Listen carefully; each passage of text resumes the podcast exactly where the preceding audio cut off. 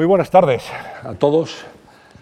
Esperemos que estén bien y nos complace mucho haber recuperado en este tramo final de conversaciones la presencia siempre grata y estimulante del público, el público que se nota, aunque no les vemos porque en este momento las luces nos deslumbran, pero les sentimos y, nos gusta mucho que estén ahí. También a las personas que nos están viendo a través de, de streaming, a través de internet, pues un saludo muy cordial en esta última entrega de conversaciones del curso 2020-2021. Un curso raro, ¿eh? un curso raro.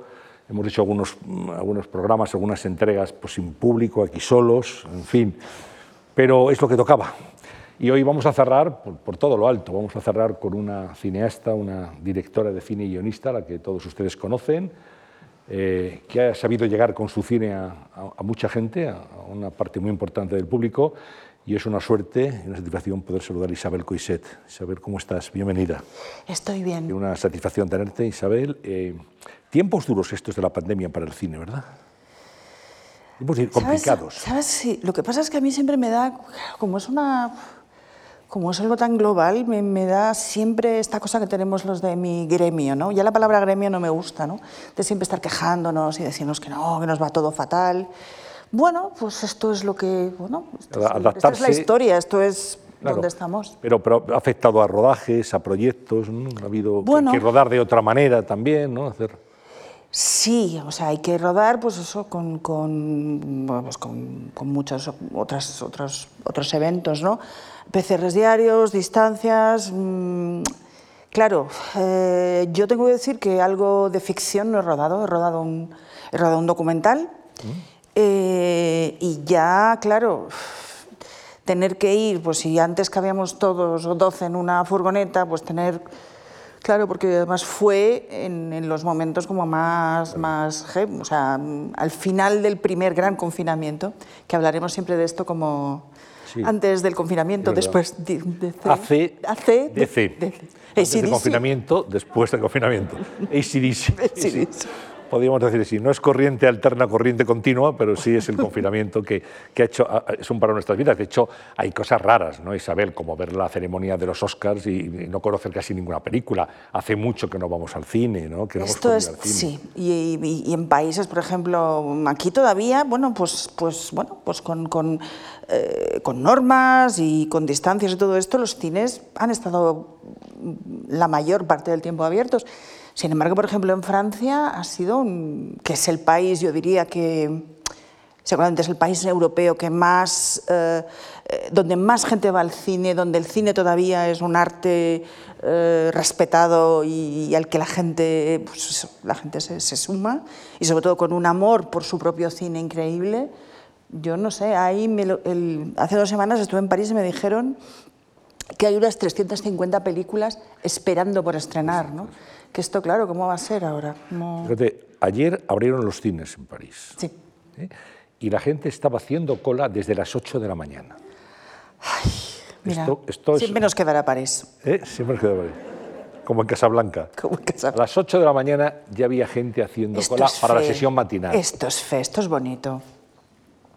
Pero bueno, es, es verdad que ha sido un, un año un poquito raro y, a mí, me, por ejemplo, rodar ficción con todas estas normas me costaría, ¿no? Nosotros piensa que era un documental con un equipo reducido y, bueno, pues al final eran dos personas hablando y ya fue, pues eso, extra costes, extra tiempo, eh, pues había momentos, por ejemplo, una...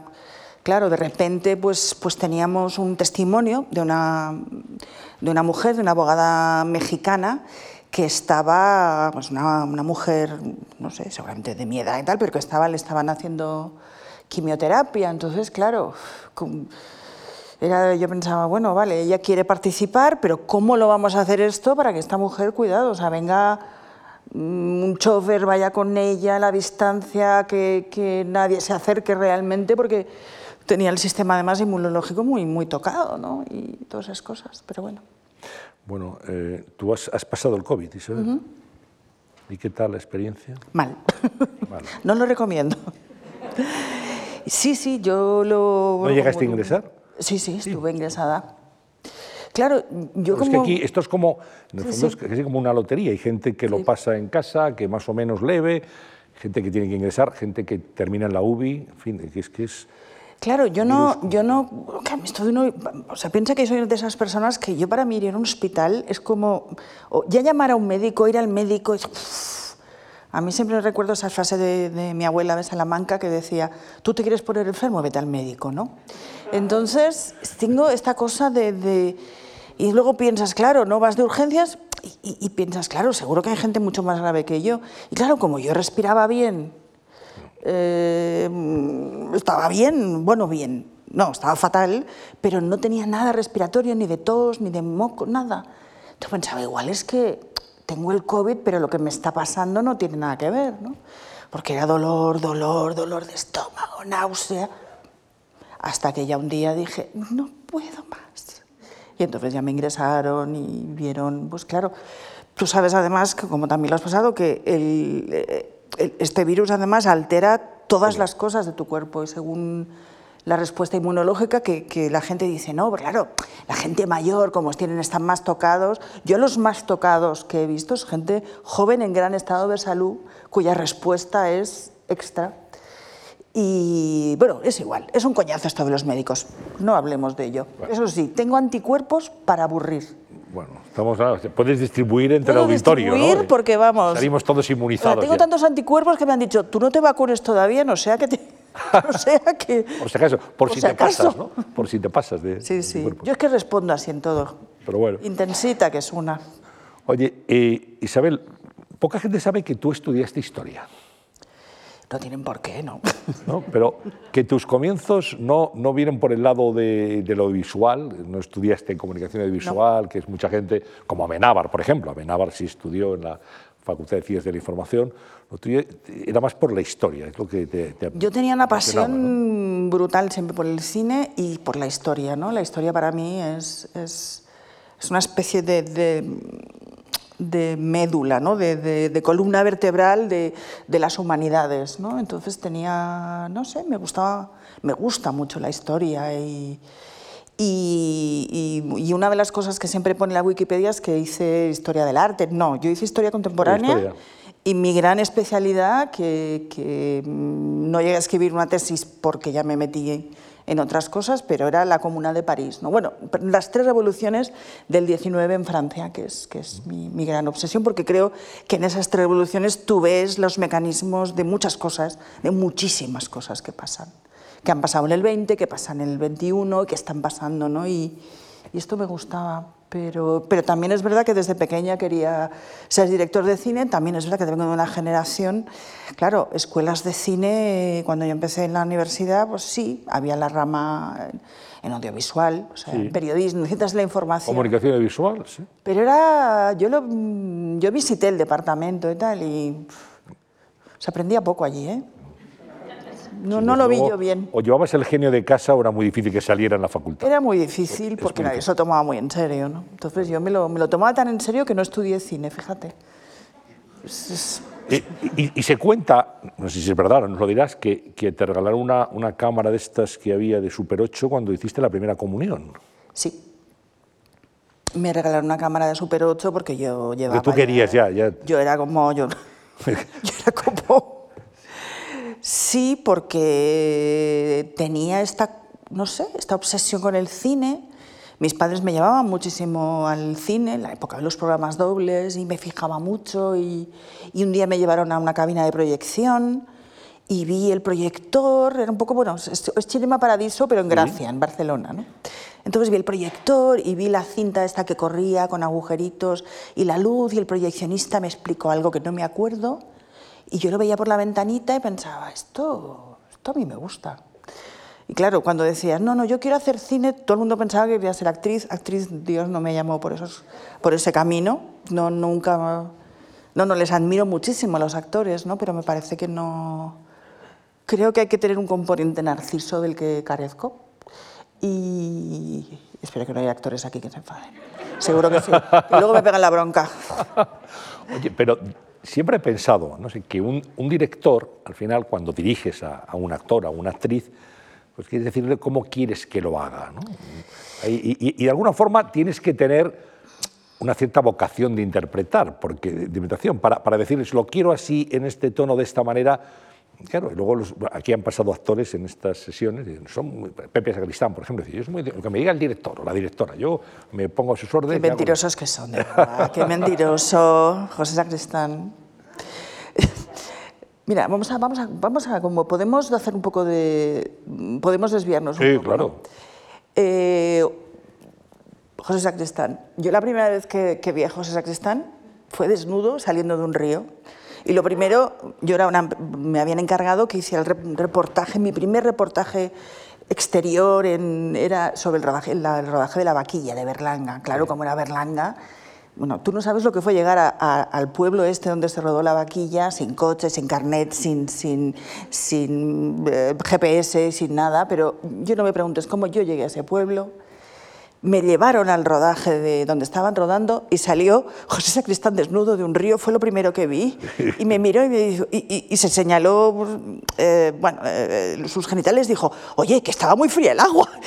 Y yo estaba paralizada. Ese es mi primer reencuentro con el mundo de Berlanga y con José Sacristán. En aquellas sesiones dobles a las que te llevaban tus padres, ¿qué películas te, te marcaron ¿Qué- o- y qué directores te, te llamaban la atención, te marcaron de alguna forma, Isabel? Recuerdo exactamente la película que me. Una película que me fascinó, que me. No sé, cuando la vi, tendría siete años, ocho, y que además tuve la fortuna de, de decírselo a, a la actriz que era la protagonista, que era Vanessa Redgrave en, en Isadora. Yo recuerdo esa película como un, un antes y un después, ¿no? porque había visto muchas películas, no sé, Taras Bulba, películas de, de Donald Siegel, muchas, no sé, co- cosas muy, muy diferentes. Pero esa película, de entrada, la película empieza con Vanessa, bueno, Isadora de pequeña, quemando el certificado de boda de sus padres. Y a mí esto se me quedó, me- se me quedó grabado, ¿no? Me pareció, no sé, no entendí mucho de la película, lo entendí después, ¿no? Porque claro, ella, los amantes, y luego ella decía que, que, que había, quemaba el certificado de boda, pero luego eh, se casaba, entonces, no sé, me pareció brillante todo, lo- la, libertad de ella, ¿no? La, eh, la belleza de, de cómo estaba rodada, realmente de una manera muy bella por, por Karel, por Karel Reis, ¿no? Y, mm, y recuerdo salir de esa película y pensar, yo quiero hacer esto. Pero no quiero bailar, ¿no? Ni, ni, ni quiero que me estrangule un coche con, un- con, una, con una bufanda, ¿no? Quiero hacer esto, quiero crear esta función de, de- de- de sombras, ¿no? Y, y eso pensé. Eso coincide más o menos por edad cuando haces la primera comunión, más o menos, ¿no? Estás en esos años. ¿Qué, es, lo, qué es lo- qué es lo que haces con la cámara que hay de Super 8? ¿Qué hacías? ¿Qué- Yo creo que mi primer gran plano, que también es un plano de esos que podía estar en la documenta de Castle, es que me tiré todo un vaso de Coca-Cola en el vestido y, mi madre, evidentemente, todo el mundo me riñó. Y entonces mi madre lo extendió sobre la cama y yo creo que lo primero que, que rodé fue eso. Mi, vestido blanco que era de monja. Era todo muy así, no era de, pastel, no era de merengue. Entonces todas las manchas allí, me dio por robar las manchas del vestido. Bueno, Y mi madre quejándose de que no había filmado a la abuela, al abuelo, a los cuñados, a los primos. No, no, yo no. esta niña, niña, el vestido manchado. Esta niña no está bien, esta niña no. Oye, es un plano que puedes introducir en una película, ¿eh? el del vestido, al final. Lo he- no ha habido manera de, de ponerlo, pero lo he pensado ¿A que muchas sí? veces. Lo he pensado. eso, claro, es un... Cuando haga una película así como, como Mirror de Tarkovsky, ¿no? que habla de, pues esto, de, de- de su madre visitándole y de, de toda esta infancia, ¿no? pues igual. Bueno, estás en, eh, te, licencias en, en Historia, siglos XVIII y XIX, donde estudias especialmente, con Francia. Francia tiene una presencia en tu vida, tú tienes una unión muy particular con Francia, Isabel. Sí, ¿no? Todo el mundo piensa que soy más pro, pro anglosajona, pero yo soy, no sé, tengo un punto muy... Bueno, me, me interesa mucho la cultura francesa. eh, eh, siempre, no sé, siempre he leído muchísimos actores, a- autores franceses, tengo muchos amigos en el, en el cine francés. mm, me gusta, ¿no? Hay una inversión ahí que, que- que me gusta hacer y me siento en casa, la verdad. ¿Y cómo se produce tu entrada en el mundo del cine después de, de la facultad? Mi entrada, a ver, cuando yo trabajé en publicidad mucho, mucho tiempo, por casualidad, porque escribí, escribí un como, copy, como copy junior, sí, como escribiendo, sí, ¿no? escribiendo. anuncios. Eh, pero yo nunca había, o sea, la publicidad para mí era algo como, bueno, mm, sabía que se empleaba mucha gente en los rodajes, sabía que, que, que evidentemente pues, se rodaban muchas cosas y tal, pero no, no era algo que... Pero bueno, yo tenía que, estaba claro que tenía que trabajar y me ofrecieron entrar de copy en una agencia, que en aquel momento pues una agencia muy creativa. Y, mm, y bueno, pues al mes me contrataron porque parece que valía. Y, y es verdad que yo le puse mucho fervor porque me di cuenta de algo que, mm, ya que yo no había tenido, no había ido a una escuela de cine, mm, una productora, era una gente que tenía una productora asociada se rodaban muchísimas cosas y se rodaban cosas. Era una agencia que acababa de hacer un anuncio con Orson Welles. Eh, Pilar Miró había hecho muchas cosas para, para esa agencia, muchos anuncios, ¿no? Y de alguna manera, mm, pues eso, yo recuerdo el primer rodaje de publicidad que me dejaron ir, que era un rodaje que yo supliqué ir, que a mí todavía los juniors no nos dejaban ir a los rodajes, ¿no? Pero yo eh, supliqué ir porque era un anuncio para el Banco de Bilbao, me acuerdo, que el director de fotografía era John Alcott. John Alcott era el director de fotografía de Kubrick, o sea. John Alcott era Dios, ¿no? Entonces, ya, era- en aquel momento ya era muy mayor, estaba un poco, no veía bien, ¿no? Y esta cosa que muchos operadores que pierden la vista, que, que iluminaban poniendo la cara delante del foco y entonces así sentían un poco la, la luz, ¿no? Y, y para mí fue un camino, bueno, yo creo que cada director tiene que, evidentemente, las generaciones de ahora van a la escuela y lo, lo entiendo perfectamente, son escuelas también muy preparadas, la gente sale súper preparada. Lo mío fue un camino así, no sé. ¿La publicidad, a tu juicio, es una, una escuela idónea, una buena escuela para un director de cine, o es algo que te sirve para empezar y que luego de alguna forma tienes que superar? Para mí fue una buena escuela. Para mí fue, yo enseguida vi que lo que quería no era estar en la agencia allí haciendo slogans, am, yo lo que quería era rodar. Entonces vi que era la manera de rodar, de postproducir además con medios que en el cine en aquel momento no se tenían. Es decir, yo recuerdo haber ido a postproducir de repente a Londres las primeras cosas digitales, eh, haber aprendido muchas cosas, he trabajado con, con, pues no sé, es que he trabajado con Storaro en anuncios. O sea, hice un, un anuncio de, con Depardieu y, y Storaro. O sea, había, mm, era también un momento de, de- bueno, de despilfarro muchas veces.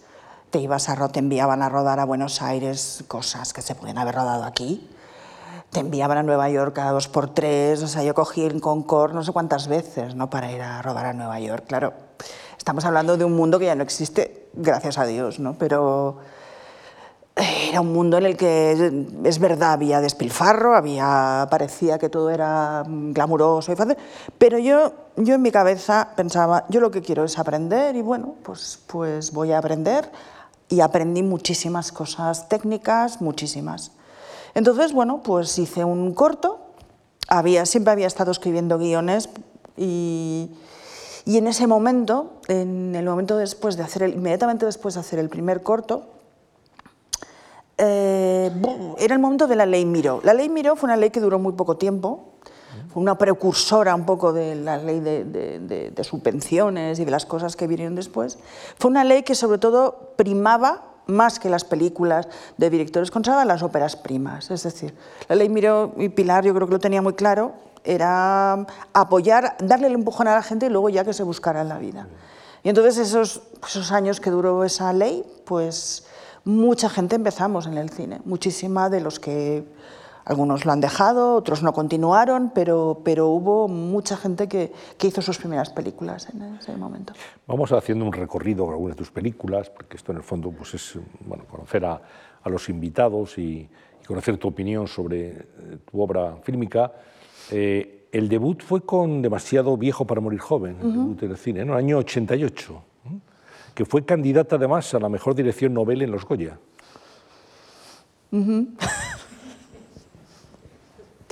¿Quieres que te diga algo y eso? Sí, sí. Si eres tan amable, no, no sale de aquí. ¿eh? Eres malo, Nos Antonio. conjuramos todos, no sale de aquí. A ver, Bueno, una, una ópera prima es una ópera prima. Sí, pero mira Orson Welles, ¿no? Hizo una ópera prima, hizo Ciudadano Kane. no es, no es Yo creo que no es una buena película. Yo creo que es una película donde yo estaba llena de películas, ¿no? Pero no había vivido realmente. O sea, yo creo que para contar historias mmm, que tengan algo de sustancia hay que vivir, ¿no? Y bueno, yo, tenía más, más películas en la cabeza que, que, vida y experiencias vitales. Y es una película fallida, con buenas intenciones, como muchas. Pero, pero bueno, eh, la verdad es que la película no fue bien recibida, tuve unas críticas atroces y tardé mucho tiempo en, en hacer la, la, segunda. Es que yo soy muy sentida, me dicen algo y enseguida es Pero eh, más allá de los tópicos, ¿se aprende de los errores? Porque tú puedes tener una película y dices, bueno, esto no ha salido bien, las críticas son muy malas, está bien, pero ya sé lo que no tengo que hacer a partir de aquí.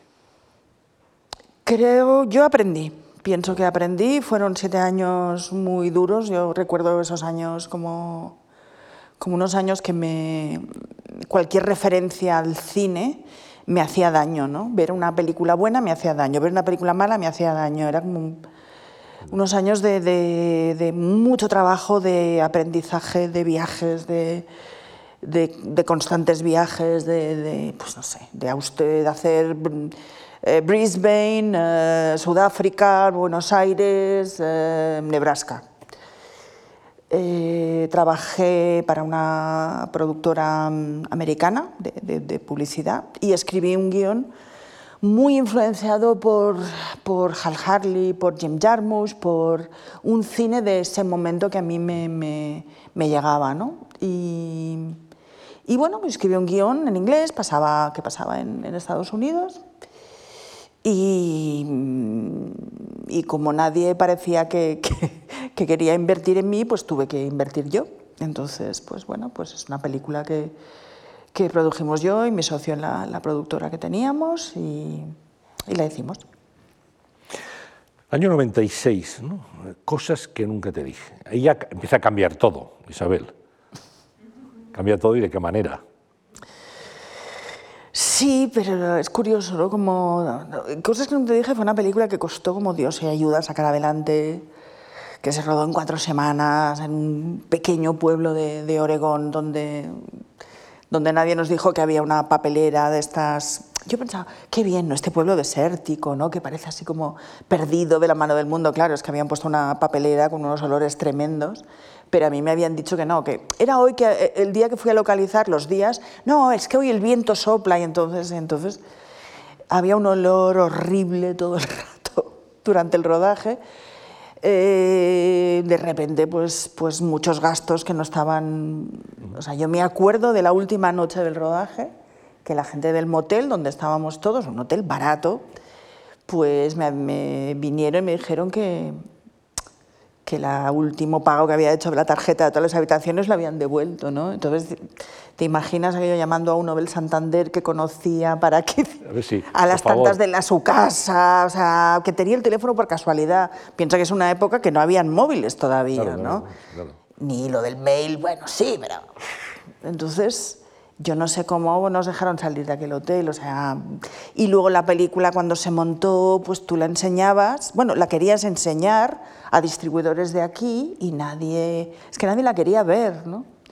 Yo me acuerdo de, ese momento de, ir a una distribuidora muy conocida del, bueno, de, cine de autor español y que tenían la copia desde hacía dos meses y que alguien me dijo, oye, ¿por qué no la llevas al ministerio? Porque van a venir los de Berlín a ver la película, a ver películas, igual tienes suerte y tal. Y bueno, yo me fui a buscar la copia al cine este. Me acuerdo que llovía y iba con las latas, con una amiga, con mi amiga Cristina Andreu, las dos con las latas de película, cruzando la Plaza España para intentar llegar al ministerio para que los señores de Berlín vieran la película, ¿no? Y llegamos como diez minutos antes y finalmente la gente de Berlín fue el año que seleccionaron a Cosas que nunca te dije y tesis. Con lo cual fue, bueno, a pesar de todo, mereció la pena aquel esfuerzo, ¿no? Y los olores Sí, de la sí. papelera. Sí, sí. Oye, el mundo el, el mundo de la dirección con los actores, pero hay un mundo en el cine fundamental que tú también conoces porque practicas, que es el mundo de la producción. Un mundo particular. El mundo de la producción es muy particular. Yo muchas veces, ¿no? cuando, cuando voy a una escuela de cine, a una masterclass, todo el mundo quiere saber ¿no? cómo se financian las cosas, cómo se producen, cómo... Y yo pienso, es que yo todavía el mundo de, este, de la producción, yo todavía no entiendo cómo, no entiendo cómo funciona la cosa, ¿no? Mira que, que, que sé, ¿no? Pero tienes tu propia productora en este momento. Sí, sí. Miss Wasabi. Mis wasabi, sí, sí, sí. ¿Y ne- necesita un director, te da libertad tener tu propia productora, Isabel? Bueno, es una esclavitud más que recomiendo a la gente que no lo haga, ¿no? Es decir, si te sale bien, o sea, por ejemplo, el caso de Pedro Almodóvar, ¿no? O sea, el deseo seguramente Deseo. yo diría que es una de las de las productoras más rentables de España porque ellos tienen sus negativos, eh, venden en todo el mundo, o sea, todos los demás, pues bueno, estamos ahí, intentando, intentando buscar nuestro camino. No, no, yo no digo que me ha ido mal para nada, no, no, digo algo, pero es duro. O sea, es duro y hay momentos que, que, que uno, no sé, yo soy, seguramente también es verdad que tengo una mentalidad un poco, muy poco de empresaria, con lo cual, eh, no, va a entrar este dinero dentro de tres meses pero no está seguro. Y yo digo, "Ah, es igual, lo hacemos igual. Error, error, no hay Será que por dinero, ¿no? Será por dinero. Será por dinero. Entonces me meto en unos tinglados. No sé, ahora mismo estoy produciendo una cosa que, que ya veo que no, no, bueno, va a ser muy difícil de, de- de colocar, pero pienso que lo tengo que hacer y lo estoy haciendo. Bueno, pues eh, el mundo de la producción que es fundamental, claro. Y luego ha habido grandes productores, es decir, muchos directores han debido su éxito, Muchos. su éxito a los, a los productores, ¿no? Estoy pensando en Elías por ejemplo, qué importante fue para Carlos Saura y para tantos directores. Sí, a mí me hubiera gustado ¿no? tener un, un- productor, alguien, una productor, productora, lo que, que alguien que, que, que- Y también que me hubiera cortado en algún momento, de decir, oye, no nos metamos en esto, que esto no... no... Esto lo podemos suprimir, esto no hace falta. tal, ¿no? Esto- Mm, sí, bueno, de todas maneras también es verdad que no, no, no soy especialmente despilfarradora. O sea, es decir, no, no... Si podemos hacer una cosa en cinco días, no la vamos a hacer en ocho. En ese sentido sí que tengo un, un sentido de la producción O sea, Eficiente. no, no, no me voy a pasar de horarios y tal, ¿no? Pero de repente, pues, no sé, me acuerdo en, en Foodie Love, ¿no? Que, que habíamos presupuestado dos canciones por episodio, pues hay seis. No te cuento lo que valen esas canciones, ¿no? Pero fue también una cosa, una manera de decir, oye, vamos a poner todas las canciones que me gustan del mundo en los episodios. Pero no puede ser. Sí. Hay que pagar derechos, es La la la. y hay que hacerlo. Cantamos nosotros. además. No, pero es verdad que, que ha habido, como tú has dicho, muchos productores, mucha gente que, que se ha arriesgado mucho. ¿no? Y, y conozco, de verdad conozco gente, quizá tampoco no tan conocida, que gente que lo ha perdido todo. O sea que yo creo que solo se ve la parte esta de Claro. cuando se gana, pero yo conozco gente de, de hipotecar la casa y de que la casa eh, sigue hipotecada, ¿eh? y, y casos muy recientes además. Sí. Bueno, seguimos avanzando en tu filmografía. Llega en el año 98 a los que aman. A los que aman es justamente una película que, escribí con, mi amigo ya, fallecido, Juan Potau, que para mí era como una manera de, huir del mundo este contemporáneo del que hablaba cosas que nunca te dije. ¿no? Yo también tengo esta cosa de decir, bueno, esto ya está tocado, vamos a hacer otra cosa. A mí me od- odio la repetición, ¿no? es algo que no, no, no está en mi naturaleza. Entonces, eh, a los que aman es una película pues, bueno, que tiene que ver con, con Stendhal, que tiene que ver con un romanticismo un poco enfermizo, que tiene que ver con, con esta cosa de los amores no correspondidos y cómo la gente puede morirse de amor y todas estas cosas.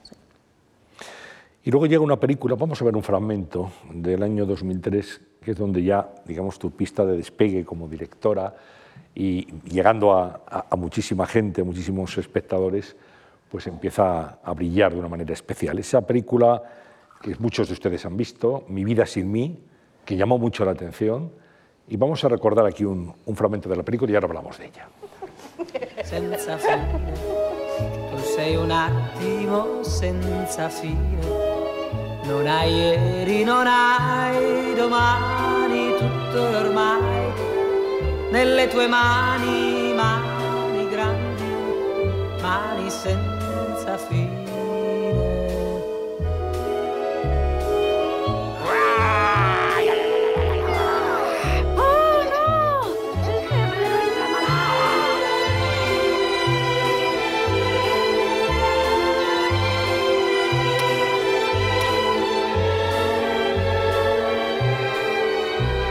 senza fine.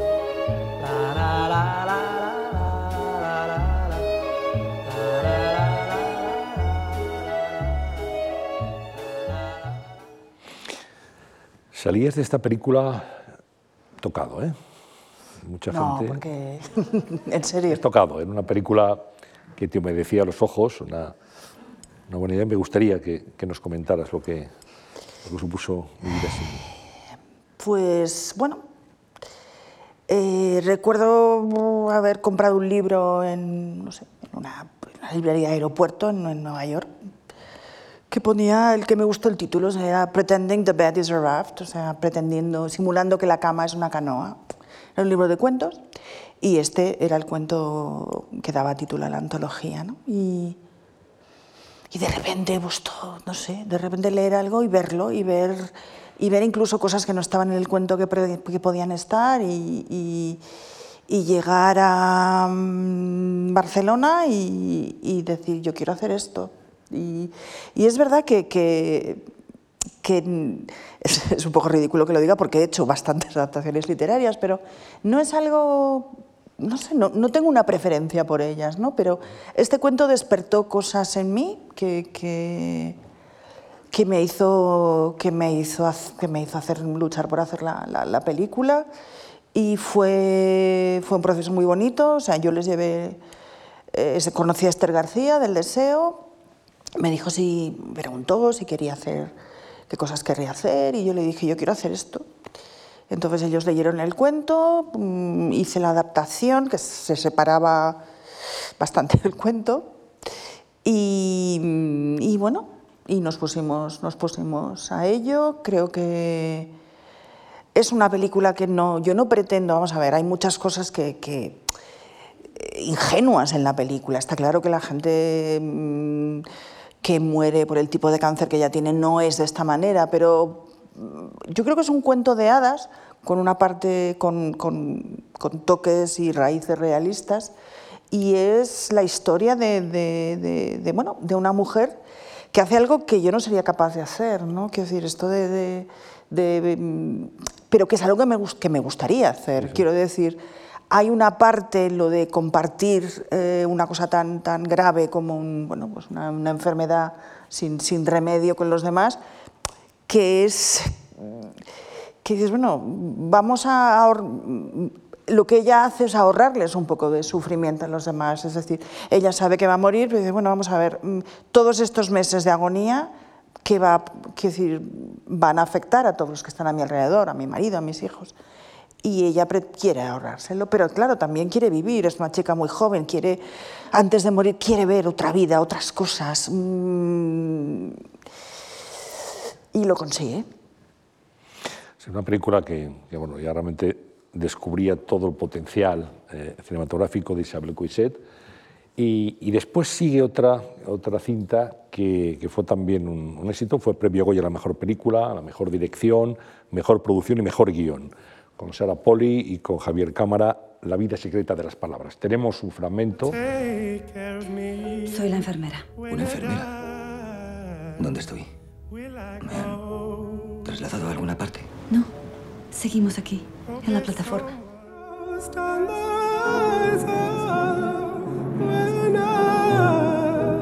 ¿Por qué me llama Cora? ¿Te gusta, eh? Estás cambiando de tema.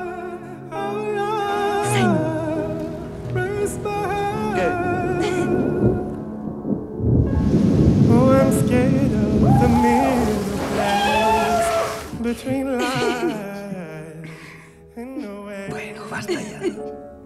No es tan gracioso.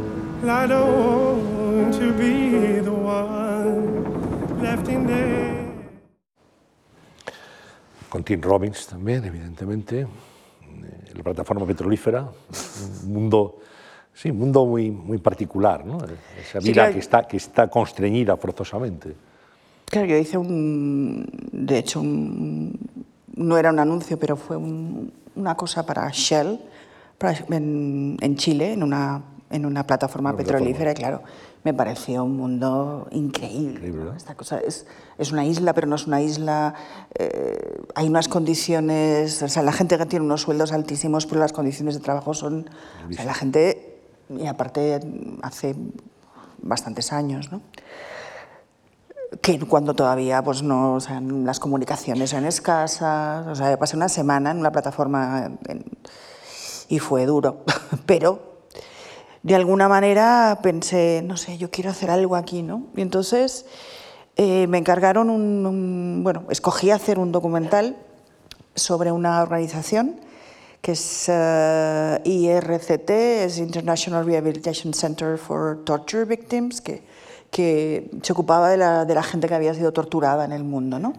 Conocí a su fundadora, Inge Genefke, me impresionó muchísimo esta mujer, eh, que fue de las primeras, era- ella era neuróloga, fue de las primeras en ver cómo una, una persona que ha sido torturada em, no tiene nada fisiológicamente pues, en las muñecas o en los codos o en, o en los tobillos, pero tiene ahí un dolor que, que sigue a pesar de que pues, las heridas están curadas. Una tipa muy, muy, muy interesante que ha escrito muchísimo sobre esto. Y entonces fui con ella a, Sarajevo a, y a Mostar, donde tenían unos centros para, bueno, pues para sanar en la medida de lo posible a, sobre todo a mujeres que habían sido violadas y, y torturadas. ¿no? Entonces estuvimos un mes allí y yo recuerdo salir de el vuelo de vuelta a Barcelona y pensar, yo no quiero, o sea, no quiero volver, o sea, no quiero saber nada de esto, o sea, y montando el documental pensaba, yo no quiero volver allí, no, es que no sé cómo, no sé cómo, cómo, cómo, si yo no sé cómo procesar el dolor de estas mujeres, ellas cómo deben estar, ¿no? Y entonces, eh, de repente, pues bueno, no- yo no quería escribir nada sobre este tema, no quería ni hablar de este tema, pero me puse a escribir la historia de la plataforma y apareció una mujer, un personaje, Hannah, que era un poco el, el compendio de varias mujeres que había conocido. ¿no? Entonces, pues eh, con, con Sara, eh, yo escribí también el papel para ella porque me parece, me parece una mujer de un talento inmenso, me parece una de las mejores actrices con las que he trabajado, de las más inteligentes, de las más dúctiles y, y aparte una gran cineasta como luego, luego hemos visto que ha sido. Y mm, bueno, fuimos, yo quería que ella las conociera. Siempre tienes, cuando hablas de gente real y de historias reales, por mucho que las transformes, siempre tienes el pudor de decir, bueno, pero esto a esta persona, ¿qué le va a parecer? ¿no? Entonces, bueno, pues hablamos mucho con, un- con uno de los grupos de los que ya había filmado muchas horas de, de conversación y de alguna manera nos dieron sus bueno, nos dieron su bendición. Luego volvimos, cuando una película estuvo hecha, volvimos a, Sarajevo y se lo enseñamos.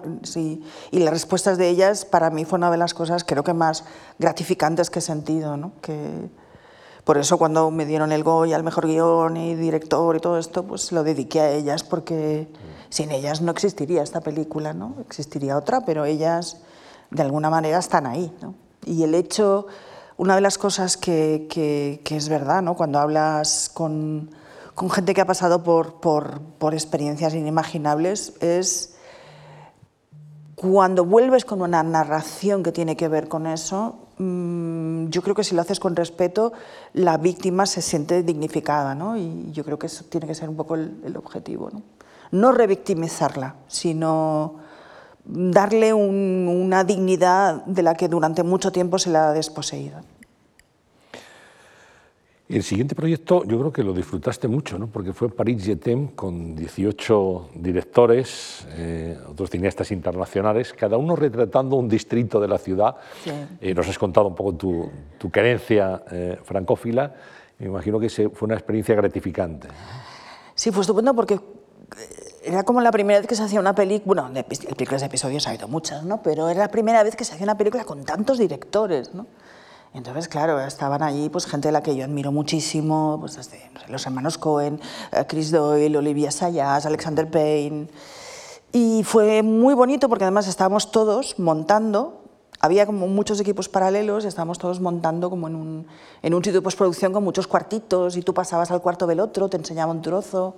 Fue una experiencia, de esas, esas experiencias que piensas, bueno, pertenezco a un colectivo que vale, que hay muchas vanidades y muchos egos y muchas tonterías, pero parecemos aquí todos como niños aquí, pues vaya, has rodado solo tres días, pues te ha cundido, ¿no? Era muy gracioso. Te ha cundido mucho. Te ha cundido mucho.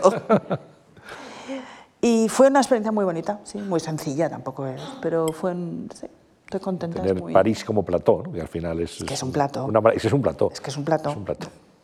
Que al final pongas donde pongas la No cámara. todas las ciudades son un plato, de verdad, en serio. Una de las cosas que he aprendido es que... Mira, Benidorm. ¿Quién iba a decir? Benidorm. Bueno, ¿Quién iba a decir? ahora hablaremos de Benidorm. Ahora hablaremos de Benidorm. Bueno, que tiene lo suyo, ¿eh? Benidorm también. Hablabas de, de- antes de, de directores y hablamos de Carlos Saura y tal. Nos contaba aquí el día que estuvo Carlos Saura. Dice una cosa, lo más importante para un director es que cuando te preguntan dónde colocamos la cámara, tú digas ahí y no te muevas. Porque dice, la primera pregunta que te hacen es, ¿dónde ponemos la cámara? Y hay que hacerlo con mucha determinación. Dice, y Berlanga un día estaba rodando en exteriores y había una, especie de montaña enfrente, le dijo, ¿dónde ponemos la cámara? Y dijo, pues por ahí, señalando la montaña, ¿no? Con lo cual se quedaron todos completamente eh, extasiados. Bueno, esa era Berlanga también, la forma de, de- Decía eso, dice, poner la cámara y no tropezarse con los cables cuando vas al, al plató, al es importante, es Eso, importante. dice, hay que, hay que de- demostrar la, la autoridad. Bueno, después viene Elegy, que es una película que rodaste en Vancouver.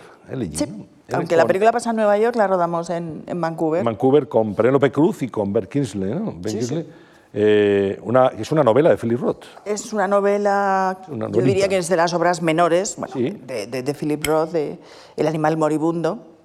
Justamente yo creo que por eso, porque era una de las obras menores, yo me, me- no sé, cuando me ofrecieron el, el proyecto, me, me- bueno, se me atreví a hacerlo, ¿no? Pero fue, fue una, tengo que decir que fue una, fue una gran experiencia. Eh, yo recuerdo los primeros ensayos con, con Ben Kingsley que- que Vamos a ver, Ben Kingsley no es Tim Robbins, ¿no? Con Tim, desde el momento que nos conocimos, había como un, no sé, un- una familiaridad y una conexión y no había, o sea, no había, no sé por qué, yo, yo le respetaba muchísimo, me parecía, además me parece un gran director, pero no es alguien que, es un tipo que, que- que toca, ¿no? De, de- de- los, los- los pies, aunque los tiene lejos de la cabeza, le tocan al suelo.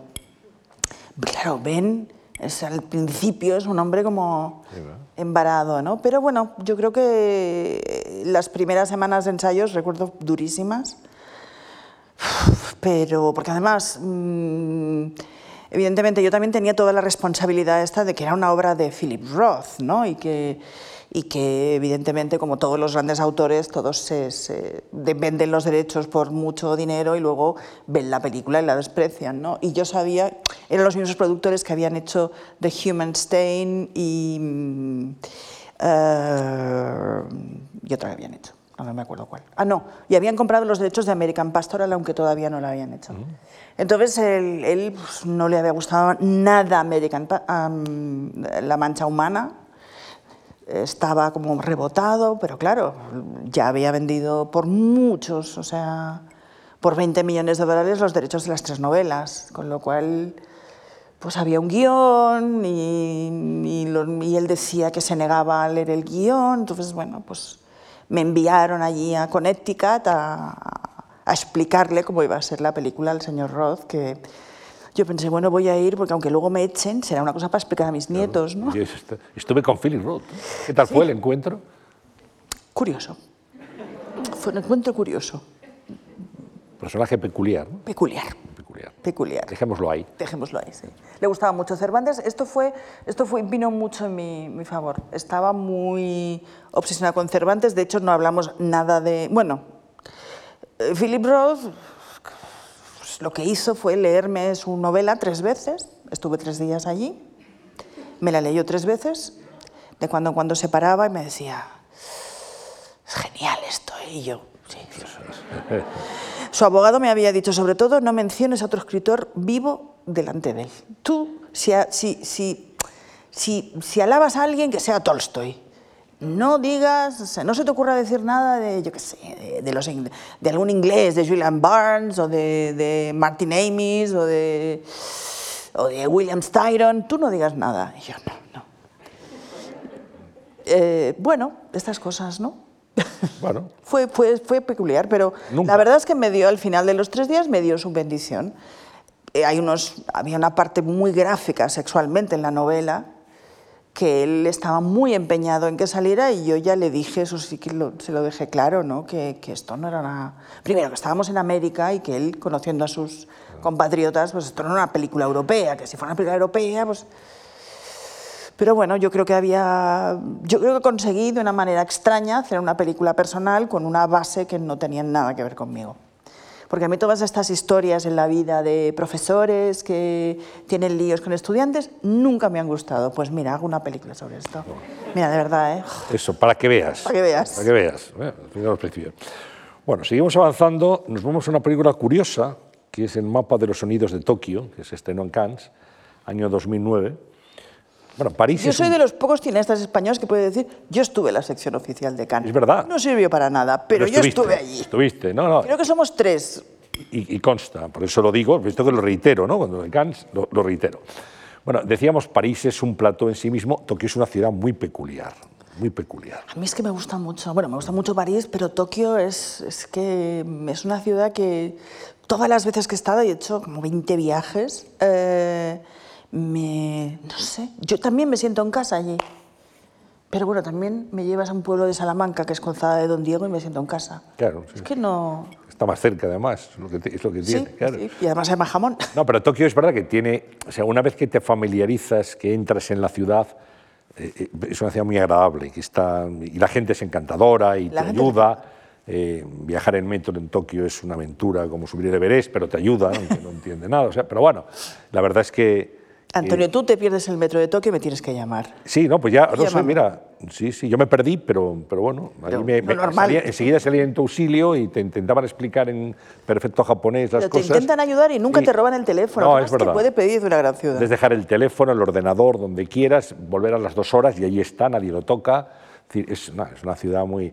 eh, Civilizada en ese sentido. nosotros habéis visto Los in Translation de, de Sofía Coppola y, y- y bueno, y, y realmente el mapa de los sonidos de Tokio pues sí recoge lo que es esa esencia de la ciudad, esos sonidos, esa, es Sí. todo tan particular, desde los mercados mm, de madrugada hasta todo lo demás. ¿no? Sí, supongo que de hecho fue cuando la promoción de, de La vida secreta de las palabras, que fui a, mm, bueno, que me a Tokio, y la distribuidora, como mi vida se me había funcionado muy bien y esa también, pues me alquilaron un apartamento y me invitaron a estar un mes. Entonces, y me empecé, me fui a Osaka, me fui a Okinawa, volví a Tokio, y me fui, no sé, me fui- se me fue metiendo en la cabeza la idea de hacer una película allí. No me preguntes tampoco por qué, porque tampoco es algo que yo no tenía un plan de... Pero bueno, me empecé a pensar una historia, me, me- iba, iba a los sitios, eh, intenté aprender japonés sin éxito. Ah, es difícil, ¿eh? Es difícil. Sí, sí es difícil, sí. Sobre todo un ya cuando estás ya mm, en barrena, cuando ya tu cerebro ya no está en... Eso es. En fin, el caso es que, el caso es que me, bueno, escribí esta película y conseguí hacerla. Conocí a Rinko Kikuchi, que, que para mí también es una actriz, es de esas actrices con la que siempre quiero volver a trabajar y lo hice, de hecho, porque me parece maravillosa, me parece de un talento y una sensibilidad increíble. Y fue una bonita experiencia, fue, yo creo que todos los que rodamos esa película siempre recordamos esa película como de las más divertidas del de rodaje. Me, me acuerdo eh, que éramos como un equipo de 10 de, de- de España que fuimos allí y de alguna manera nosotros les enseñamos a ellos a improvisar más y nosotros no- y ellos nos enseñaron a ser un poco más disciplinados. Fue de esos rodajes como que todo fluye, la gente aunque no se entienda se entiende, ¿no? muchos romances, es importante los rodajes. Así también, sí. La noche americana, ya sabes, bueno, la noche japonesa. Hecha japonesa. Bueno, eh, vamos a, hay una serie de películas que quizás no son muy conocidas por, por el público. Mal hecho. Ma- Mal hecho, sí, porque, porque bueno, es que eh, cuando te metes en la, en la filmografía de Isabel Coixet, es que tú, tú has sido muy prolífica haciendo cine, ¿eh? muy prolífica, has trabajado mucho. Mm, Hay que decirlo. Bueno, después viene en 2012 Ayer no termina nunca, es de las películas que mucha gente a lo mejor no ha visto. Se estrenó en Berlín ¿no? y inauguró también el Festival de Málaga y obtuvo cuatro biznagas de plata esa película. Es el galardón. Fue una película que, no sé, yo quería rodar una película con dos actores, que es una cosa que siempre había querido hacer, ¿no? Como una cosa muy en un sitio... Sí, es verdad, que, pero claro, hay gente que dice, no, ¿y por qué no el teatro? Bueno, no sé. A mí me gusta el cine, ¿no? Y me gustaba, me gustaba la idea de hacer una película con, con, pues eso, con 12 planos secuencias y me gustaba hacer una película además en ese lugar que para mí es, es muy especial porque es un, es un cementerio que, que construyó una persona que conocí, Enrique Miralles, él está enterrado allí. Siempre me había parecido un lugar como fuera del mundo, ¿no? Y es, de hecho, es un lugar casi fuera del mundo. Y bueno, mm, hicimos, bueno, mm, convencí a Javier Cámara y a Candela Peña y, y hicimos una película solo, solo, solo salen ellos. Y bueno, es una película que toca un tema que, que- bueno, pues que la gente no, no muchas veces pues, le, da reparo ver, ¿no? La, la muerte de un hijo, ¿no? Cómo, cómo se lleva la muerte de un hijo. Es una película que está dedicada a una, a una amiga mía, Cristina Andreu, que perdió a un, hijo y yo vi, yo seguí un poco el proceso este de, de cómo rehacerse, cómo superar eso, cómo reconstruirse después de eso y destruirse y reconstruirse y, y todas esas cosas. Una película dedicada a ella y a, y a su hijo y bueno, ahí está. Qué grandes actores los dos, ¿eh? Javier Cámara y qué gran actriz Candela Peña. ¿no? Por Grandes actores. subrayar dos actores, dos artistas españoles de, de muchísimo talento, sin duda ninguna. ¿no? Y, y luego tienes también un thriller que mucha gente a lo mejor no conoce, ¿no? que es Mi otro yo. Mi otro yo, ya Mi otro sabes. yo, sí. ¿eh? Año 2012. Eh, No sé si el mundo de los thrillers te ha atraído, el mundo del cinematográfico. No lo volveré a tocar, No. es lo único que puedo decir. Es muy sí, es- Me han ofrecido otro, de hacer un thriller y tal, no. Porque a mí me gusta como espectador, pero luego yo pienso que no estoy, no, no es lo mío. Pienso Es que no tengo el pulso para eso y bueno, lo aprendí duramente, pero lo aprendí. Me gustan, ¿eh? Mira que me gustan, ¿no? Buen thriller sí. es bueno, ¿no? Igual que con las novelas negras, una buena novela negra. Una es- buena novela negra. Es maravillosa. Es que ahora, hay- ahora ya, yo- mira que me gustan las novelas negras, pero ya encuentro la- el aspecto este formulaico que te saca fuera. Ya. Pero bueno, fue una experiencia también, la de thriller. Después, en 2013, Aprendiendo a conducir, que se rodó en Brooklyn y basada en un artículo que se publicó en el New York Times. Sí, Un artículo te dio idea para una película. sí, es un artículo, ensayo muy interesante de, que me, me- me lo pasó justamente en el rodaje de LG, Patricia Clarkson, ¿no? Y ella estaba obsesionada con él, quería hacer una película. Y yo le dije, bueno, sí, venga, pues mm, yo, yo, tú cuando lo tengas más avanzado, me llamas. Y fue, una fue una- un proceso que, que tardó mucho tiempo, hasta que unos productores pues, pues compraron la historia y produjeron la película. Y, y recuerdo que en un primer momento, de hecho cuando estábamos haciendo Elegy, se, le, le hablamos a Ben Kingsley de- de- del personaje. Él no lo veía claro, pero luego ya cuando, cuando leyó el guion sí y, y- porque de hecho no él no ha hecho tantos, ha hecho papeles que tienen que ver con su origen, ¿no? Su, su padre era hindú, su madre era inglesa y, y de alguna manera le daba siempre, después de Gandhi, que, es, es curioso pensar que él la primera vez que fue a la India fue a rodar Gandhi. No había estado antes en la India y él no habla ni una palabra de- de ninguno de, los, de todos los idiomas de la India, ¿no? Pero, pero fue un Gandhi muy convincente.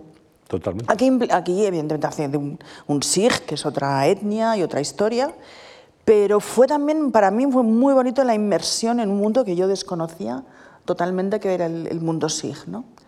Y la gente del templo, bueno, el templo más importante Sikh de Nueva York, nos, que están rodadas muchas secuencias allí, nos, nos hicieron de, de- de- bueno, nos ayudaron mucho, nos, todos los extras eran de ellos y fue, fue, fue muy bonito. Mira que he rodado en sitios distintos, Isabel, ¿eh? en Estados Unidos, en París, en Canadá, en fin, en, El mundo en es Tok- en ancho y Tokio, ajeno. en India. El mundo es ancho. El mundo es ancho. No, no, yo en la India no he rodado, ¿eh? Nos vamos a, a un proyecto que, que realmente fue muy curioso, que es eh, centenares de vídeos domésticos rodados el mismo día. sí. Eh, aquí el proyecto se llamó Spain in a Day, España en un día, y, y, bueno, es una, una, experiencia, un experimento realmente. ¿no? Sí, bueno, esto venía de, de una fórmula, por eso era en inglés, no era porque yo lo quisiera en inglés, era porque venía del proyecto de Ridley Scott, The World in a Day, que, que es un proyecto que se presentó en, en Cannes y era un proyecto global del el mundo. Eh, gente de todo el mundo envió vídeos que pasaban ese día. Luego se hizo en, se hizo en Inglaterra, se hizo en Japón, se hizo en Italia y entonces es una fórmula que, Televisión Española pues, pues quiso, quiso hacerla aquí. Fue para mí también una, una experiencia muy bonita, muy extraña. Claro, yo pensaba, bueno, ¿yo qué, qué voy a hacer aquí? Porque claro, no ruedo nada, ¿no? Pero bueno, luego cuando ves todos los proyectos te, te das de alguna manera que todos están, pues no sé, el de Italia lo dirigió Tornatore, el de, de Cinema Paradiso, tal. Todos tienen un poco la huella de, de las cosas que le gustan al director, ¿no? Porque había muchas maneras de contar ese día, ¿no? Yo escogí quizá, pues no sé, las que más me, me conmovían a mí. ¿Cuántos vídeos tuviste que ver, Isabel? Es que fueron muchos meses de montaje. Claro. Fue casi un año de montaje de postproducción, no te puedo decir, no me acuerdo de las, de las horas, ¿no? Porque aparte había gente que enviaba 18, eh, pero los enviaba con otros nombres, con lo cual entraban y tú te das cuenta porque había cosas familiares. Fue un, un gran proceso. Pero fue, yo pienso que cuenta bastante de las cosas buenas de, de- de este país, es- que siempre contamos lo malo, que todo es fatal. Ahí cuenta, bueno, un cierto sentido de la inocencia, un cierto sentido de la fiesta, un cierto sentido de, de no tomarnos demasiado en serio, eh, que transcurre paralelamente a tener un orgullo desmedido, ¿no? Entonces ahí hay, no sé, hay un punto berlanguiano interesante.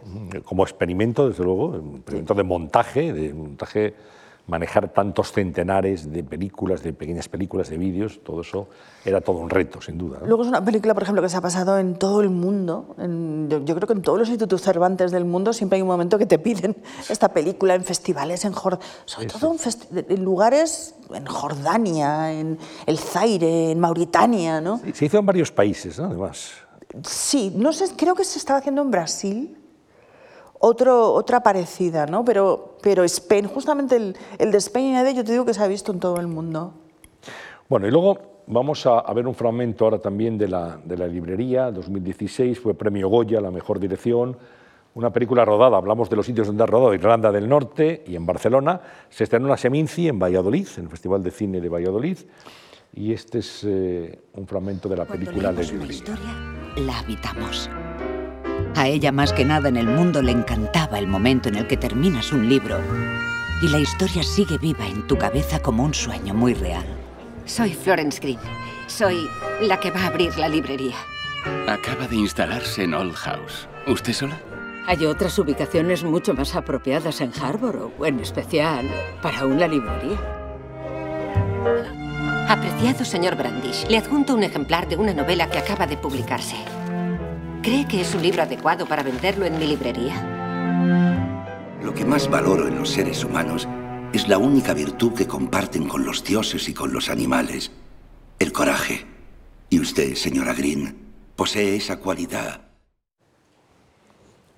un fragmento solo, hay que ver la película, que es de lo que se trata.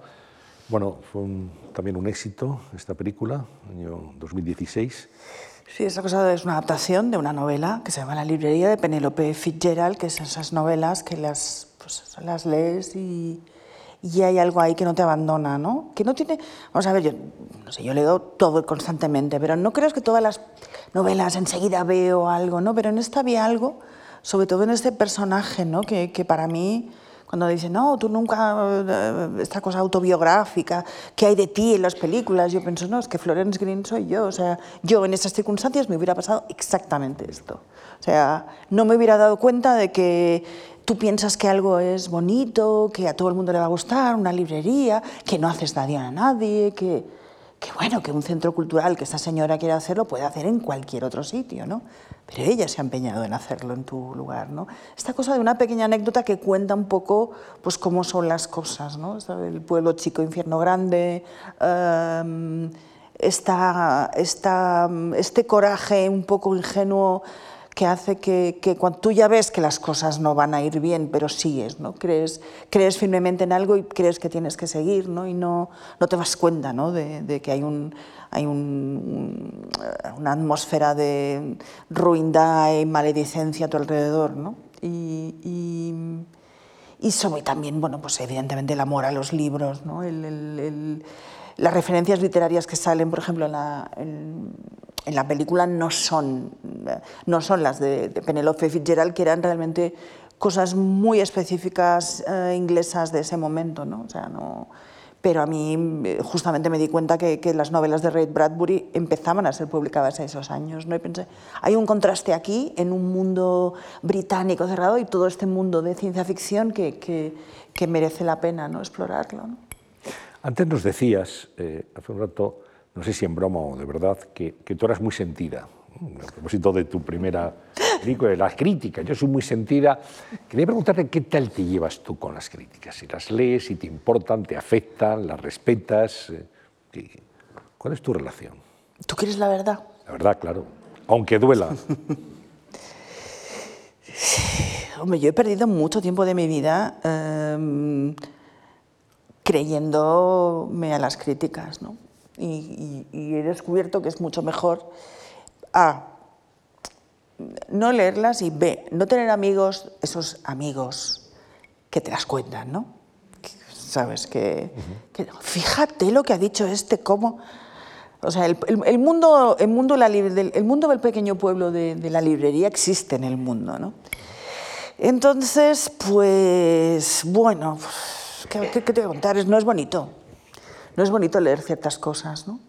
No es bonito además ver como una profesión como, como la crítica, pienso que tienen una, algo, las opiniones evidentemente no son opinables, son opiniones, pero hay una falta de conocimientos mínimos, o sea, no hay ni un conocimiento mínimo de, la técnica, ¿no? de muchas cosas que intervienen en el proceso de una película. ¿no? Los críticos argumentan, no, porque lo que hay que ver es el producto final. No, yo pienso que, un, por ejemplo, ¿no? un crítico literario tiene que escribir bien.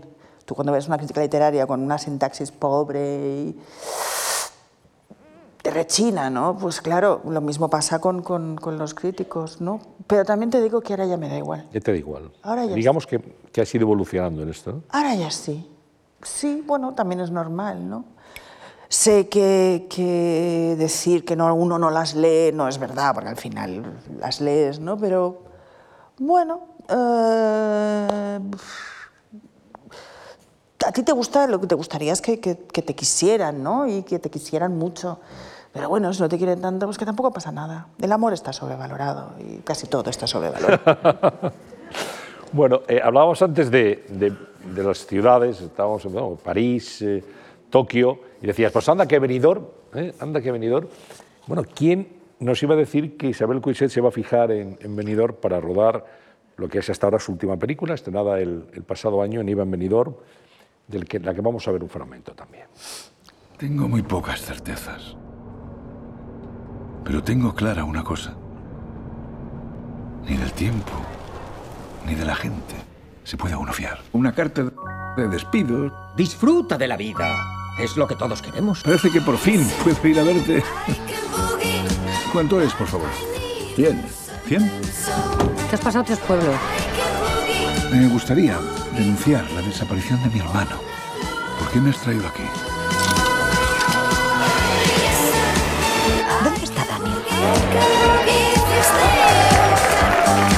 Daniel? Riordan. Riordan. Riordan. Riordan. Riordan. Si no esperas nada de nadie, nunca te decepcionarán. Eso lo dice usted. No, lo dice Silvia Plath. ¿Cómo fue la experiencia de Benidorm? ¿Qué me lo va a decir a mí que va a hacer una película en Benidorm, de Sí, verdad? pues fíjate, claro, dice, Tokio, ¿eh? Tokio, Irlanda, Canadá, Estados Unidos, en fin, París, bueno, Benidorm. Benidorm es, oye, es tiene- un lugar, ¿eh? Tiene su, tiene su aquel, Benidorm, ¿eh? absolutamente.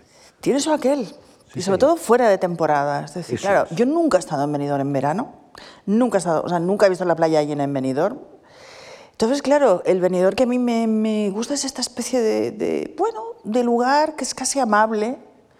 Es verdad que las despedidas de solteras, estas espantosas, ¿no? que para mí es el. Por eso están tan ridiculizadas en la película, porque no hay, no hay cosa a la que pueda mm, horrorizarme más. Las bodas y las despedidas de soltero. Encuentro que es una cosa de un mal gusto, o sea, da igual que se case quien se case. Mal. Mal. O sea, un vestido de boda, mm, no importa, aunque lo haga eh, Nicolas Guesquier, mal. Eh, blanco, mal. Eh, Despedida de soltera, Eh, no sé, había algo, hay algo en la ciudad como de, final también de una época, ¿no? Yo creo que en Benidorm es, es como una película de un, de un final, de dos personajes también están cerca del final de su vida, que se encuentran, que, pero bueno, hay cosas que están en el mecanismo de la ciudad y en el mecanismo de la vida que, que, bueno, pues no les hacen la vida especialmente fácil y placentera. Urbanísticamente es un lugar, yo estoy de acuerdo contigo en que fuera de temporada Benidorm tiene su, su encanto. Bueno, tú habrás leído además, Antonio, seguro, los diarios de, este, de Iñaki, eh, estos, estos diarios de, ese- de un escritor vasco, eh, Iñaki Uribe, que... Hay mucho vasco en Benidorm, como sabes. Hay mucho vasco, Mucho en Benidorm. Oye, pero mucho, ¿eh? Bueno, de hecho, te diré, ahora que estamos aquí, que los candidatos a la presidencia del gobierno vasco, es Erlenda Caris, hacen todos campaña en Benidorm. Claro. Porque hay mucho vasco allí. Pero mucho, ¿eh? Esto la gente en no lo sabe, las- pero hay un meeting, todos los partidos, el PNV, el Partido Socialista, van allí, van allí porque allí vota mucha gente. Pero sí he visto carteles de estos allí, claro. Hay chocos, hay chocos vascos en Benidorm. Hay chocos vascos, bastante malos, pero bueno. Bueno, pero la los hay. Zona de los, la zona de los pinchos es la zona de los vascos, Eso es. aunque hay bastantes italianos y tal. Hay algo ahí de, de- de mezcla de mundos que, que a mí me, me- me inspiró, la verdad. Me pareció que, que- que había algo que, que contar y, y sobre todo me parece espectacular, ¿no? Y sobre todo es un lugar, es una ciudad como... Aquí está mi amiga Concha que me vino a ver el rodaje de Benidorm, que ella, que no conocía bien Benidorm, decidió que era, vamos, que a partir de ahora todas nuestras vacaciones van a estar en Benidorm. A ser posible, no en, no en agosto. Esto es así, porque- Lo hacía fresquito cuando vino. pero, pero sí, sí, tiene su, su. Oye, ¿y cu- ¿cuál es tu siguiente proyecto? ¿En qué estás ahora, Isabel? Estoy rodando un documental, eh, una película documental sobre un caso real de, de abusos sexuales en, un- en una escuela de teatro para adolescentes en, en Lérida. Un caso real que salió, solamente ha salido yo creo en la prensa, luego ha salido el Instituto del Teatro, que esta es otra cosa. ¿no? Esta escuela es una escuela para niños y adolescentes eh, salió en el diario Ara y me- las voces que estaban allí de las, de las mujeres que contaban lo que pasaba allí me, me impresionaron mucho y gracias a estos periodistas, Albert Limós y Nuria Juanico, pues contacté con ellas, les dije lo que quería hacer. ¿no? Ahora estamos en un momento en que se habla del consentimiento, ¿no? como el gran, es el gran tema. ¿no? Y yo creo que la manera de- de mm, es, es un, es un, eh, las cosas no son blancas, son negras, hay muchos matices y un poco quiero hacer una, una exploración de eso con una historia real que pasó además en la adolescencia de, de estas chicas entonces, que ahora son, son, son mujeres, donde también se desmonta un poco esta cosa de, de, pues eso, la enseñanza al actor, de la enseñanza teatral, de cómo a unas chicas de 14 años de repente les cuentan cosas de lo que es el teatro que no son así. Y pienso que, que, bueno, es una cosa que, que quiero, quiero hacer y quiero hacerla sobre todo no... Como te decía antes, ¿no? yo creo que cuando hablas de cosas de este tipo hay siempre un- una cosa amarillista que, que creo que puede perjudicar ¿no? el, el- el- Tema delicado, ¿no? O sea, es un tema delicado y también me gustaría me gusta hablar de la porque ellas todos son o sea personas estamos hablando de personas que no están traumatizadas por esto no lo han vivido, lo han pasado mal, pero me- creo que es importante también hablar de la reconstrucción y sobre todo es importante no llorar. ¿no? Muchas veces, sobre todo porque el testimonio lleno de lágrimas es... O sea, ¿qué hay detrás de las lágrimas? ¿no? Hay cicatrices que a veces no producen lágrimas, pero, pero son tan duras como las otras. Entonces, yo creo que muchas veces, yo creo que a las mujeres, y sobre todo a las mujeres víctimas, les perjudica el, esta este, esta emoción desbordada. ¿no? Entonces creo que estamos en un momento que hay que hablar de las cosas todo lo fríamente que podamos, todo lo sensatamente que podamos y lo estoy intentando. Y es una cosa que estamos ahí, estamos ahí haciéndolo. Bueno, has- hay varios documentales en tu trayectoria cinematográfica. Nos hemos querido hoy fijar en uno de ellos como representación, que es eh, Aral, el mar perdido. Es un documental de esos que también impactan. Tenemos un, un fragmento.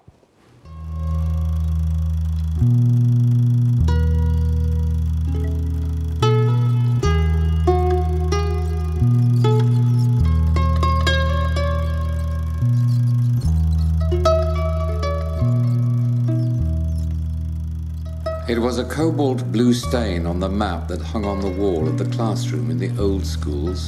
A stain that began to get smaller, smaller, smaller, until one day it was just the shadow of what it had been.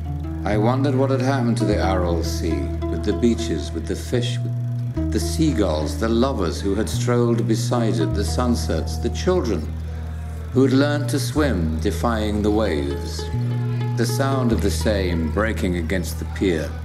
And needless to say, the fishermen, the canneries, the fish markets, the harbours, the boats, the life that is born in the sea and lives off it, the smell of saltpeter and tar. We left in search of the Aral shore, or what was left of it.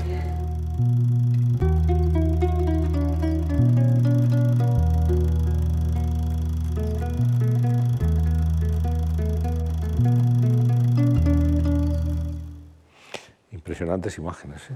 Lo ves. Sí, ¿no? Claro, nosotros pertenecemos a la generación que teníamos un mapa de estos en el mundo, ¿no? Y tú veías ahí el mar de Aral. El mar de Aral, sí. Es el mar de Aral, ¿no? Como algo mítico, ¿no? Y luego empecé a ver mapas, me empecé a ver cosas de... Siempre me... me- Cada vez que salía una noticia de estas, que, que después de todo no... No sé, hace, hace 30 años no. Los testes ecológicos les mencionaba, pero no con, la- pues, la, la intensidad con que se hace ahora, ¿no? Entonces, para mí el Mar de Aral era como una obsesión, ¿no? Y bueno, empecé a, mm, recabar testimonios, encontré estas películas de, en una web una vez que fui a, a Moscú, alguien me dijo, oye, habría películas, ¿no? De, de- de cuando el mar todavía existía y, y me dieron estas. Y claro, luego vas allí, ¿no? Y piensas, esto, esto, esto era real, ¿no? Había una industria pesquera y ves las fábricas abandonadas de anchoas, los balnearios, de anchoas, ¿en qué estaría yo pensando? de, de, de- de- bueno, de conservas de pescado, serían sardinas, imagino, ¿no? Y, y me- ah, no, no, si en Rusia también hay anchoas. No son tan buenas como aquí. No, no, claro. No, pero hay. Entonces eh, me, me obsesionó esto, ¿no? Y hice este documental y, y fui al, bueno, cruzamos el, el mar de, el lecho seco del mar de Aral desde Uzbekistán hasta la, la- bueno, queda algo, queda algo, queda un mar, una especie de estanque extraño donde donde quedan restos de, de, pues de, de- evidentemente, de, de lugares, de laboratorios rusos donde se hacían... Que, es- porque a, la desaparición del mar, desde luego, fue la gran decisión esta que se tomó de desviar dos ríos que nutrían este, este mar eh, para cultivar los campos de algodón. Ahí empezó, pero luego mm, pasaron muchas cosas. ¿no? Hubo pues, laboratorios con, de estos secretos que hay restos y tú los ves, que se abandonaron sin ninguna precaución, donde pues ahí, no sé, los vertidos, nunca sabremos exactamente qué se, qué se vertió allí. ¿no? Bueno, antes de terminar, me gustaría eh, hablar de las plataformas eh, televisivas. Nos hemos refugiado todos en el tiempo de pandemia en las plataformas, viendo cine, consumiendo series. Que yo sepa, no sé si tienes algo más, pero eh, hiciste una serie para HBO que citabas antes, eh, Foodie Love, Y luego una película para, para Netflix muy curiosa, Elisa y Marcela, que es un largometraje sobre la boda de dos mujeres eh, en el año 1901, Isabel. Sí. 1901. Bueno, entonces me gustaría eso, hablar un poco de los dos proyectos para las plataformas. Mm, Bueno, pues esto es una. mm, Bueno, recuerdo un- en. Hace bastantes, como 15 años, fui a Galicia, a La Coruña, para. Bueno, hicimos una instalación en una, en una cárcel abandonada de La Coruña de un. De, una obra que yo había hecho, que también se, se pasó aquí en la, Casa Encendida, una instalación con textos de John Berger y la voz de, muchas actrices a base de cartas. Y conocí a, un, a de Gabriel, que es un, bueno, es un catedrático de Historia de la Universidad de La Coruña, que es la persona que rescató esta historia de, de estas dos mujeres y que escribió un libro sobre, sobre ellas. ¿no? Me acuerdo que el verano siguiente volví a, Galicia, a casa de unos amigos, ellos, él y su mujer estaban cerca y hicimos un poco el recorrido de, por, la, bueno, por, por, por la historia de estas dos maestras que se enamoraron, mm, quisieron legitimar su, unión y una de ellas pues, se disfrazó de hombre, bueno, se fue y volvió como si fuera el primo de, la que se había ido. ¿no? Una historia un poco racambolesca, pero lo cierto es que ocurrió. Em, y me gustó mucho, me gustó mucho la historia. mm, Conocí la- las dos únicas fotos que se conservan de ellas, las hizo un fotógrafo de, de La Coruña. Conocí a su descendiente que me enseñó el estudio y, y las fotos. Y bueno, fue una experiencia muy bonita. Yo pensé que escribí un guion, parecía que había una productora mm, galega inte- interesada en él, pero luego, pues no sé, pasaron muchas cosas y bueno, y al final la película se hizo una, una película para Netflix, porque Netflix quiso, quiso ah, producir la película. Y bueno, se ha visto en todo el mundo gracias a Netflix. Y esto es, claro, ahí está la- la, La fuerza, ¿no? Sí, está la fuerza y no sé, a mí, o sea, yo te puedo hablar, mi experiencia personal ha sido buena, tanto con Netflix como, como, como HBO, en el sentido de libertad, en el sentido de, bueno, Elisa y Marcela no es una película como estas de, o sea, no va de rollo de este Sky rojo, no, no es una película, una película con su tempo, no es no, no, seguramente no está en el algoritmo de las cosas que, que la gente ve en Netflix, pero bueno, lo cierto es que se, se puso y, y se ha visto realmente en todo el mundo. Todavía hay gente de los países más extraños que puedas imaginarte que me, que me escriben porque han visto la película, les parece muy bonita y, y bueno, pues chicas en países mm, islámicos donde de repente para ellas es, es importante tener un referente, aunque sea doloroso como es el de Elisa y Marcela. ¿no? Pero claro, hay, yo creo que hay cosas, ¿sabes?, que, que, que se podrían mejorar, ¿no? En el, en- y eso siempre se lo digo ¿no? a, los, a los responsables, pero bueno, imagino que los responsables de los responsables deben estar ahí, en- deben estar ahí con Elon Musk y con Jeff Bezos ahí, yo qué sé, en, un planeta que no es el nuestro, ¿no? O sea, yo siempre digo, creo que sería importante cosas como, pues, pues respetar los carteles originales de las películas, dar más información sobre la película. O sea, a veces es que parece que, no sé, mm, que la película la ha creado un enano escondido que tienen en Netflix, ¿no? Las películas tienen autores, las películas tienen, eh, no sé, gente, los créditos... No, no cuesta nada poner una ficha bien, dar más contenido sobre, sobre todo las películas, ¿no? Y las series yo creo que también. Mm, a veces las clasificaciones que tienen a mí me ponen un poco nerviosa, ¿no? Como películas que no te puedes perder, ¿no? Parece que te tratan un poco como, como no sé, como si no tuvieras cerebro, que hay gente que no lo tendrá. Pero, pero bueno, ¿no? yo creo que a mí tengo que decir mi experiencia con las dos ha sido buenísima. Mm, libertad, Mm, la ventaja realmente es esta cosa de, de, de- de que pones ahí algo y lo ve, lo puede ver cualquiera de, en cualquier sitio. En cualquier momento, además. Esa es su fuerza. Bueno, eh, estamos terminando esta conversación, este recorrido un poco por tu filmografía, por tu trayectoria, Isabel. Hay directores, eh, cineastas, eh, directores de cine que, que escribís además muy bien, aparte de, de hacer películas, y ese es tu caso. ¿no? Te leemos semanalmente en Mi hermosa lavandería, en, en el suplemento Quisiere semanal, los artículos, eh, tu mirada sobre, sobre asuntos. Llevo 22 años escribiendo. en- 22 años. 22, ¿eh? Cada domingo. Es, es un ejercicio de disciplina. ¿eh? Eso es una, pero por eso lo por eso lo hago. Muchas veces estoy tentada de decir, bueno, ya, ya todo lo que tengo que decir lo he dicho, pero es como, yo sé que tal día tengo que entregar esto, ¿no? Y hay algo ahí que es bonito, ¿no? La- Tanta- yo creo mucho en la disciplina. Y yo también, creo que es fundamental. Tantas palabras, tal, tienes un, una- una- un día de entrega y, y tiene que salir cada domingo. Al final eso es así. Estés donde estés. Estés Yo, yo intento hablar de cosas muy diferentes, ¿no? Yo creo que ya tenemos mucho opinador en España y, y yo admirando muchísimo a Marías, que me parece un escritor increíble, claro. Todo el rato hablar de lo enfadado que está con todo es como...